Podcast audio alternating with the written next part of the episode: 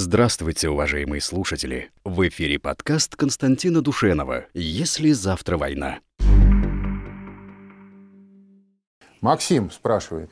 Погружение в Марианскую впадину аппарата «Витязь-Д» – это тренировка для Посейдона? Я просто э, скажу тем, кто не знает, о чем речь идет. Э, вчера, сегодня появились сообщения, что значит, наш э, необитаемый подводный аппарат «Витязь-Д» А, совершил погружение на глубину более 10 километров на дно Марианской впадины, самой глубокой впадины Мирового океана. И это, естественно, а, аппарат а, не для исследования флоры и фауны донной в Марианской впадине. Это как минимум аппарат двойного назначения. И, конечно, так сказать, на нем испытывается, отрабатывается целый ряд и военных технологий. А, я не думаю, что это тренировка для Посейдона. Я думаю, что у нас идет э, разработка и развертывание целого спектра, целой линейки самых разных подводных роботов. И Посейдон из них просто самый крупный, боевой. Он э, может быть носителем ядерного боеприпаса. Кроме этого, есть там э, и клавесин, и галтель, еще какие-то. То есть вот первое, что мне сейчас в голову пришло, это разные типы этих подводных аппаратов предназначены для решения разных задач. Вот. А какие конкретно задачи должен решать вот этот э, Витязь-Д, ну, в данном случае очевидно, какие-то работы на больших глубинах. Проведение каких-то работ на больших глубинах, вот на 10 километров он погрузился. Но я, а, если кто постоянно смотрит нашу программу, то а, должен помнить, что когда у нас в очередной раз о Посейдоне разговор заходил, я говорил, что, на мой взгляд, а, вот та информация, которая официально появлялась, что глубина его погружения более километра. И после этого большинство экспертов и начало говорить, ну, километр, километр. Более километра сказано. Вот я лично думаю, что а, возможность Посейдона погружаться – она существенно превышает километр. Это несколько километров наверняка. Потому что на глубину в километр уже подводные лодки советские погружались. Огромные подводные лодки. А, а уж сделать корпус достаточно прочным в подводном роботе, который многократно меньше по объему, чем целая огромная атомная подводная лодка. Уж ясное дело, что это легче. И э, глубина погружения такого аппарата будет существенно больше. Поэтому я думаю, что это подтверждение, не тренировка для Посейдона, а это косвенное подтверждение того факта, что и Посейдон, ну, если не на глубину Марианской впадины, то, во всяком случае, на глубине в несколько километров будет себя чувствовать вполне себе нормально. Екатерина Наумова Добрый день, Константин Юрьевич. Как вы считаете, при нынешней ситуации военная программа будет урезана? Виноват. Сослепу. А Евгений Наумов спросил. Я сослепу не увидел сразу. Я, Евгений, не могу вам точно сказать. Но, конечно, опасения такие есть, безусловно опасения такие есть. Хотя а, пока, судя по тому, что вот Путин говорит, значит, коронавирус может наоборот даже некоторым образом, так сказать, подстегнуть наш военно-промышленный комплекс. Вот э, Путин говорит ведь что? Что нам нужно, а, значит, наоборот, несколько решений было проведено, да, о том, что существенно увеличится, увеличится авансирование, да, значит, э, военной промышленности. Это все делается для того, чтобы э, э, преодолеть вот это вот пике, которое, в которое входит наша промышленность из-за коронакризиса, и из-за этого значит, нефтяного кризиса. Ну, короче говоря, вот этот идеальный шторм, все сошлось в одной точке. И для того, чтобы сохранить рабочие места, для того, чтобы, так сказать, производство не, не легло на бок, а, целый мир, целый перечень мер есть для судостроения, для авиастроения, а в том числе, естественно, и для военных секторов. Поэтому пока как бы сигналы противоречивые, нельзя какой-то, на мой взгляд, определенный вывод сделать. С одной стороны, да, значит, э, вот если так подробно посмотреть, то встречается сообщение о том, что, допустим, в Татарстане там Миниханов так сказать, положил на бок военную промышленность. Не берусь судить, насколько они достоверны, но вот, речь идет о том, что а, а там крупнейшие элементы военно-промышленного комплекса России расположены в Татарстане. Ну, достаточно сказать а, про Казанский авиастроительный завод, который стратегия новый Ту-160М2 а, сейчас должен строить. А, то есть встречаются такие тревожные нотки. А с другой стороны, вот если посмотреть сообщения последних дней, то сообщения пестрят, значит, все заводы, допустим, балтийские заводы, все военные, а, судостроительные, возобновили работу, значит, вроде на Тихом океане тоже. Но трудно пока сказать. Э, к сожалению, конечно, опасность того, что вот этот э, всеобъемлющий кризис может повлиять на а, ситуацию с военной госпрограммой, с государственной программой вооружений, конечно, такая ситуация возможна. Но э, если ориентироваться по, тем, по той информации, которая есть э, в открытой печати, то для, условно говоря, для военно-промышленного комплекса в Америке а, или в Европе, там, для Германии или Великобритании, эта проблема гораздо более существенная.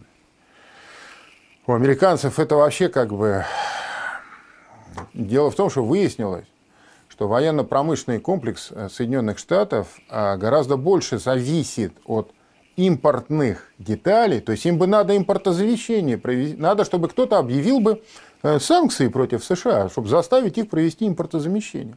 А то у них получается, оказывается, они не могут производить F-35 из-за того, что значительная часть заводов, производящих детали для этого супер-пупер якобы значит, самолета, находится в Мексике. А в Мексике там, значит, э, э, повальный карантин. И это только один из примеров. То есть у американцев масса проблем.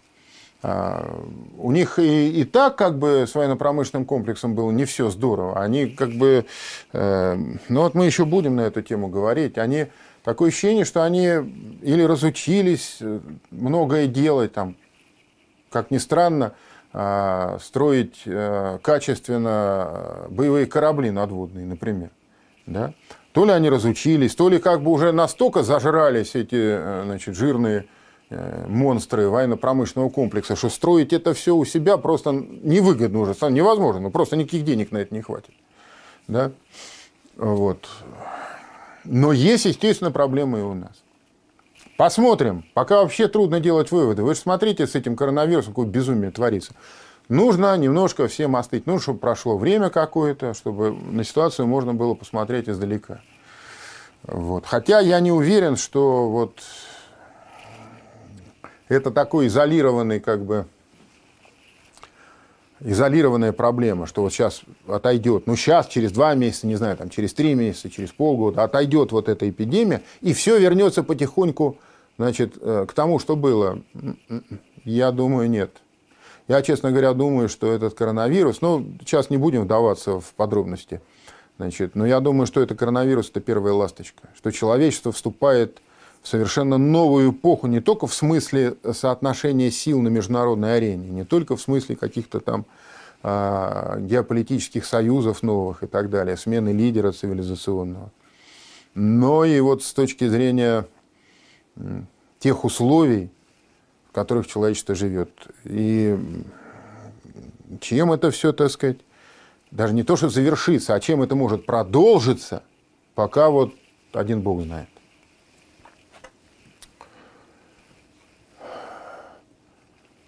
Так. Игорь Федорович из Балтийска. А, дай бог здоровья вам. Спасибо бог, Игорь Федорович. Какая обстановка в Ливии? Ну, какая обстановка в Ливии? Стреляют! Что там, потихоньку стреляют друг в друга. А, войска этого, значит, фельдмаршала Хафтера стреляют э, в боевиков Сараджа, а боевики Сараджа стреляют в Хафтера. Тогда еще, значит, теперь вмешался Эрдоган. Ну, если серьезно говорить, там как-то вот все так вяло довольно движется. Но вот из таких последних новостей Хафтер заявил, что турецкие войска, которые находятся на территории Ливии, а там есть войска, которые значит, и советники есть, и технический персонал, который обслуживает технику, которую они поставляют врагам Хафтера. Да? Значит, э, этот э, турецкий контингент рассматривается теперь значит, ливийской национальной армией как э, законная цель и будет подвергаться ударам наряду с боевиками Фараджа. На это турки ответили, там Эрдоган, по-моему, я уж не помню, или министр обороны сказал, ах так, да, ну и тогда имейте в виду, что значит, турецкие войска тоже могут напрямую вмешаться в конфликт на стороне врагов Хафтера, если, так сказать, контингент турецкий будет э, попадет под удар. Но пока это пока больше такая вот словесная перепалка, угрозы словесные, но э, эскалация этого ливийского конфликта, такая ползучая эскалация, она происходит все время. И, конечно, рано или поздно э, количество перейдет в качество. Вот когда это случится, в какой форме, предсказать невозможно. Но то, что вот а, там все вот так вот тихо, мирно а, закончится, это вещь совершенно невероятная. И примирение невероятная вещь. То есть кто-то кого-то должен там придушить. Либо Сарадж Хафтера, либо Хафтер Сараджа. Кто кого, поживем увидим.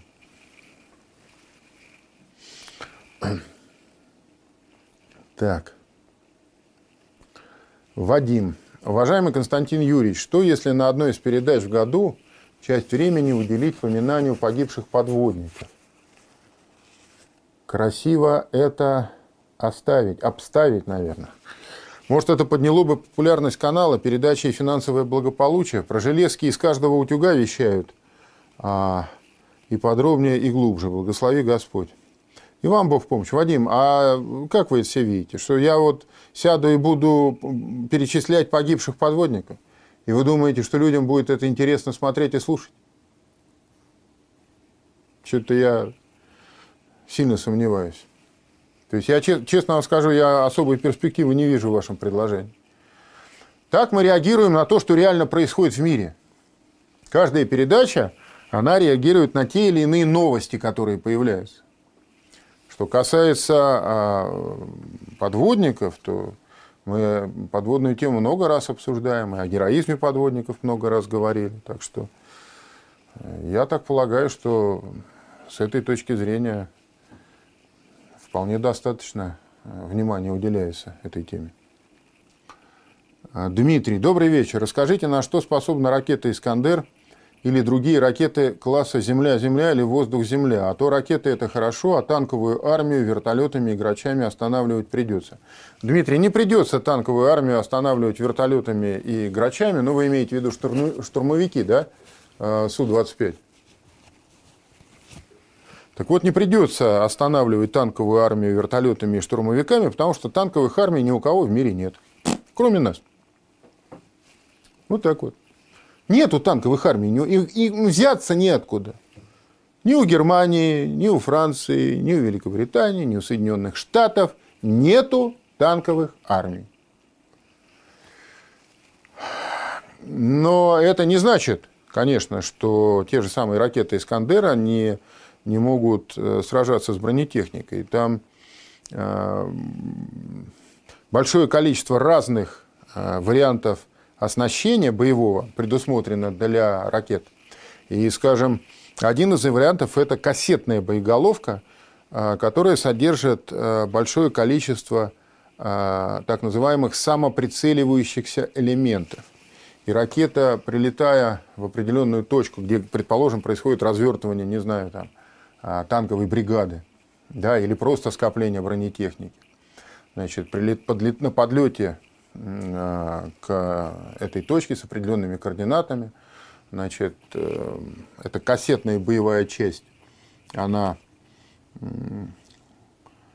раскрывается, и э, вот эти боевые элементы, каждый из которых самоприцеливающийся, они спускаются на парашютах, и у каждого из них есть свой инфракрасный, но чувствилище, то есть они все время сканируют пространство на предмет источника инфракрасного, то есть теплового излучения. Да? И если, э, вот представьте себе, летит там 20-30 этих вот самоприцеливающихся элементов, и все они, значит, ищут на Земле источники тепла. бронетехника с работающими э, двигателями, естественно, является этим источником тепла. Как только этот э, самоприцеливающийся элемент он обнаруживает, да, этот источник тепла, то он э, выстреливает, там есть специальное, по-моему, медное ядро, которое выстреливается, там, оно, ну, короче говоря, смысл в том, что э, из этого элемента с огромной скоростью, несколько километров в секунду, вылетает такая струя расплавленного металла, которая просто прошибает значит, бронетехнику, тем более, что речь идет об ударе в верхнюю проекцию, где э, бронирование, оно, так сказать, э, самое слабое. Есть, есть эти кассетные головные части. Э, можете в интернете погуглить, поискать. Есть довольно подробное описание того, как и что. Это очень серьезное, конечно, оружие для поражения бронированных целей, тем более, что противопоставить этому ничего нельзя. На траектории полета ракету не сбить, а после того, как, собственно, произошло это, вот эти э, элементы боевые самоприцеливающиеся, они уже начали движение к земле. Ну а что дальше делать? Из, из, из пулемета по ним стрелять? Они же небольшие сами по себе. Так что в этом смысле может не беспокоить. А, причем эти кассетные, кассеты с такими вот элементами для борьбы с бронетехникой, они есть у самых разных ракет. И у ракет «Искандера», у крылатых ракет того же «Искандера». А, есть эти кассеты, насколько я знаю, и в снаряжении реактивных систем залпового огня «Смерч» 300-миллиметровых. Вот. А, есть они в качестве боевого снаряжения планирующих авиабомб. Так что это все, как говорится, все учтено могучим ураганом. Сергий пишет, Христос воскресе, воистину воскрес Христос. Э, Сергей.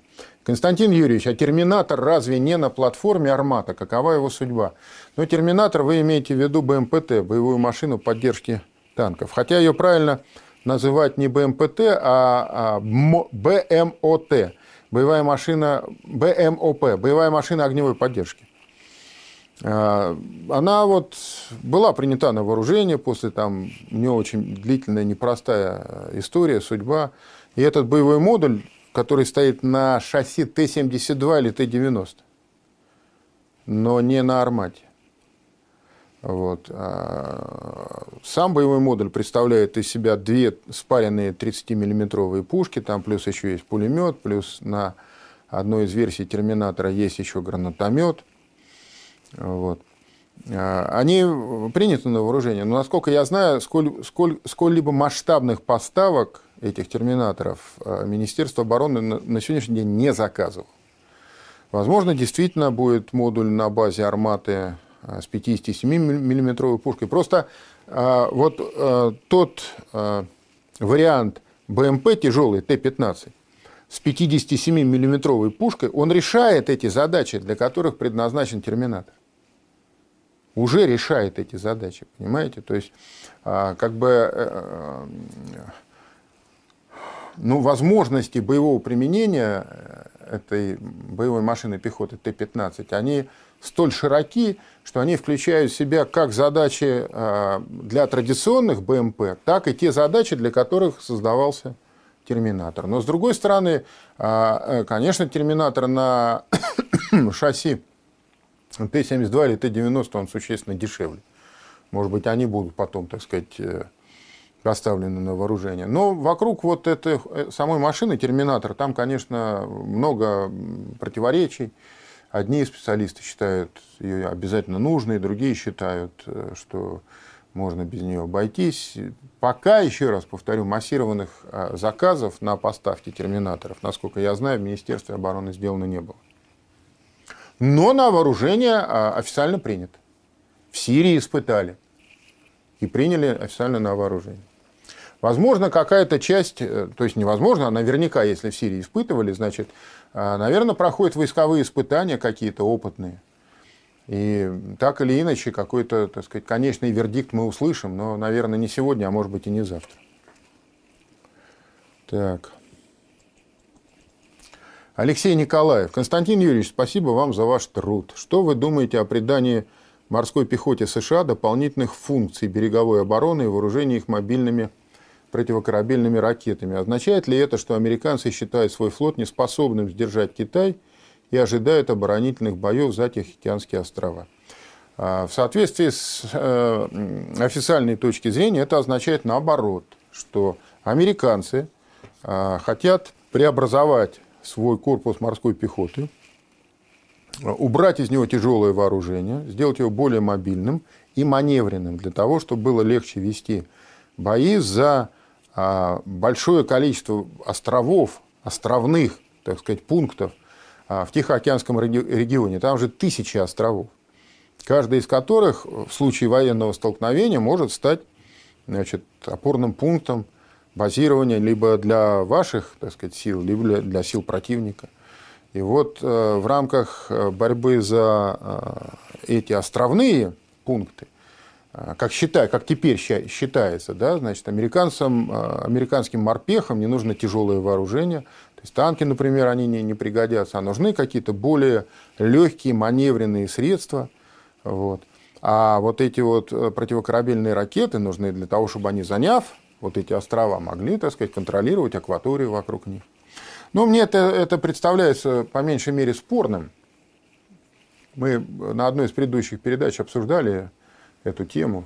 Я, честно говоря, думаю, что это просто американцы, что называется, по одежке протягивают ножки и э, пытаются привести Э, корпус морской пехоты в соответствии с теми возможностями, которые у них сейчас есть для содержания. Вот. Тем более на фоне, опять же, тех безумных, так сказать, э, масштабных затрат, которые э, они сейчас, так сказать, делают для стабилизации ситуации на фоне коронавируса. Там как бы у них сейчас каждый лишний доллар для Пентагона оказывается на счету. Лишних денег для военных точно нет. Точно. Вот. И там новый э, сейчас командующий корпусом морской пехоты. И вот он представил эту концепцию Конгрессу. Ну а что из этого получится, посмотрим. Мы идем по прямо противоположному пути. У нас, наоборот, вводится в состав мор- мор- морских э, подразделений, точнее сказать, соединений морских пехоты, морской пехоты, вводятся значит, танковые батальоны. Мы Точно так же мы усиливаем, э, утяжеляем, так сказать, оружие и в воздушно-десантных войсках. Вот. Но кто, э, кто из нас прав, то ли американцы, то ли мы, да, покажет время, покажет боевой опыт. Дай бог, чтобы, так сказать, его не было. Но другого способа проверить невозможно. Придумать. Нет другого способа. Мари Лео. А, здравствуйте, Константин. Передачи ваши смотрю всегда. Спасибо за ваш труд. У меня предки казаки. И я не хочу, чтобы вы углядели сарказм с моей стороны. Но э, вот вопрос, который действительно меня интересует. Э, про Краснова. Гитлер тот самый, которого так любил Краснов. Гитлер враг Господа нашего. Как Иуду простить? Спасибо. Это все вот на прошлой передаче задали вопрос про э, Киселева и про памятник Краснову. И все, вот теперь это, значит, перепалка тянется. И тянется, и тянется, и тянется. Значит, э, что я вам могу сказать? Э, Гитлер, Гитлер, конечно, был врагом Господа Бога и Спасителя нашего. Но не потому, что он на, на Россию напал, а потому, что он был оккультистом. И на самом деле э, вот Гиммлер – но Гитлер а, официально на эту тему не высказывался, хотя в воспоминаниях его собеседников есть много а, эпизодов, которые характеризуют Гитлера как такого откровенного оккультиста. Он считал, что находится в общении с этими высшими силами. Вот. А может, он и находился в каком-то там действительно, так сказать, общении. Только с какими силами он находился в общении для христиан вообще никакого сомнения в этом нет. Плюс все эти, так сказать, аненербо, все эти попытки, значит, наследия предков актуализировать языческое, там, походы в Шамбалу и так далее, это все широко известно. Так что Гитлер, конечно, был врагом христианства. А Гиммлер вообще говорил, что христианство – это проказа а, человеческой цивилизации. Мы должны избавиться от него. Если мы этого не сумеем сделать, то, значит, грош нам цена, и тогда, значит, христианство победит. Вот. Так что они, конечно, были врагами а, Господа Бога и Спасителя нашего. Что касается Краснова, а, Гитлер, которого так любил Краснов. Почему вы думаете, что Краснов любил Гитлера? Ну, тогда, наверное, Сталин любил Черчилля, если они воевали вместе на одной стороне, да? Вы думаете, Сталин любил Черчилля или Рузвельта? Нет, просто он считал, что политическая э, сказать, ситуация такова, что и Черчилль, и Рузвельт, и он, Сталин, стали союзниками. Но вот Краснов посчитал, что значит, ситуация такова, что она сделала его союзником Гитлера. Значит, э, что касается моего отношения к этому, потому что тут у нас есть э, немного, но очень такие активные комментаторы, у которых совсем уже там крыша съехала, э, которые по этому поводу просто беснуются натурально в комментариях. Вот для большинства адекватной аудитории я хочу пояснить. Значит, моя точка зрения, она соответствует тому, что еще там, 150 лет назад сказал а великий во святителях митрополит Московский Филарет, прославленный ныне значит, в сонме святых угодников Божьих. А он сказал еще значит, во второй половине XIX века, что вот, так, вот формула русского патриотизма или русской державности, если хотите. Люби врагов своих, сокрушай врагов Отечества и гнушайся врагами Божьими. Значит, враги личные – это тот, кто тебе там на ногу наступил, или, я не знаю, или даже, может, жену у тебя увел. Да. Вот с этими врагами христианство а, повелевает, так сказать, а, не вступать ни в какие враждебные отношения. Что касается врагов Отечества, их нужно сокрушать. Краснов во время Великой Отечественной войны, конечно, был врагом а, России, врагом Советского Союза. Его надо было сокрушить, его сокрушили – но нигде не сказано, что нужно сокрушенного врага топтать, пинать, мочиться на его могилу, понимаете? И заниматься вот всем этим, так сказать, э, как бы помягче выразиться, безобразием, которым любят заниматься часть наших э, зрителей, которые считают себя при этом патриотами. Если ты готов дерьмом поливать поверженного врага, это еще не говорит ничего о том, что ты патриот. Это скорее говорит а тебе лично кто ты такой. И не более того. Вот и все. А так, конечно, Краснов во время войны был врагом, враг был сокрушен. Совершенно правильно, справедливо, все так и должно быть. Но плясать на его могиле я не буду. А я отказываюсь. Это был русский человек, который по-своему Россию любил. Он ошибся, он оказался не на той стороне. Он оказался врагом своей родины.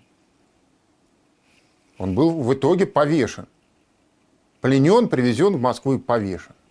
У меня все это вызывает в целом скорбь, а не радость. Скорбь за то, как разделен оказался русский народ. Какие глубокие борозды на теле русского народа провели вот эти катастрофы 20 века. Понимаете, мне больно, мне плакать от этого хочется. И плясать на могилах поверженных там белогвардейцев ли, или генерала Шкуро и генерала Краснова, я категорически отказываюсь. Да, враги, поверженные враги. Но я не испытываю к ним никакой ненависти. Так, последний вопрос, а остальное, что не успел ответить, отвечу в начале следующей передачи. А, сочувствующий Добрый день. На прошлой передаче прозвучала мысль, что после смерти наше тело соединится с душой. Можно уточнить, как скоро это произойдет и что это будет за тело? В двух словах, какое новое? Старое, очевидно, к тому времени будет съедено червями. Это второе тело будет бессмертным или тоже умрет? Уважаемые сочувствующие, ну, во-первых, неплохо было бы имя свое обозначить, да, чтобы знать, с кем разговариваешь. Во-вторых, значит, можно уточнить, то есть вы уже встали, да, так сказать, а, позвольте уточнить. Значит, я усматриваю в вашем вопросе некоторую долю, так сказать, иронии, что ли. Если вы спрашиваете серьезно, то а, значит, вы не ленитесь, если вас это интересует. Пойдите и купите закон Божий. Хотя сейчас в храм-то не пойдешь, все позакрывали, понимаешь, да? Все так заботятся о моем существовании, что вот захочу я сейчас купить Библию, мне негде ее купить-то, все магазины закрыты. А так вообще просто в любой храм, храм зайдите, купите закон Божий, там все написано по этому поводу. Просто, ясно и понятно.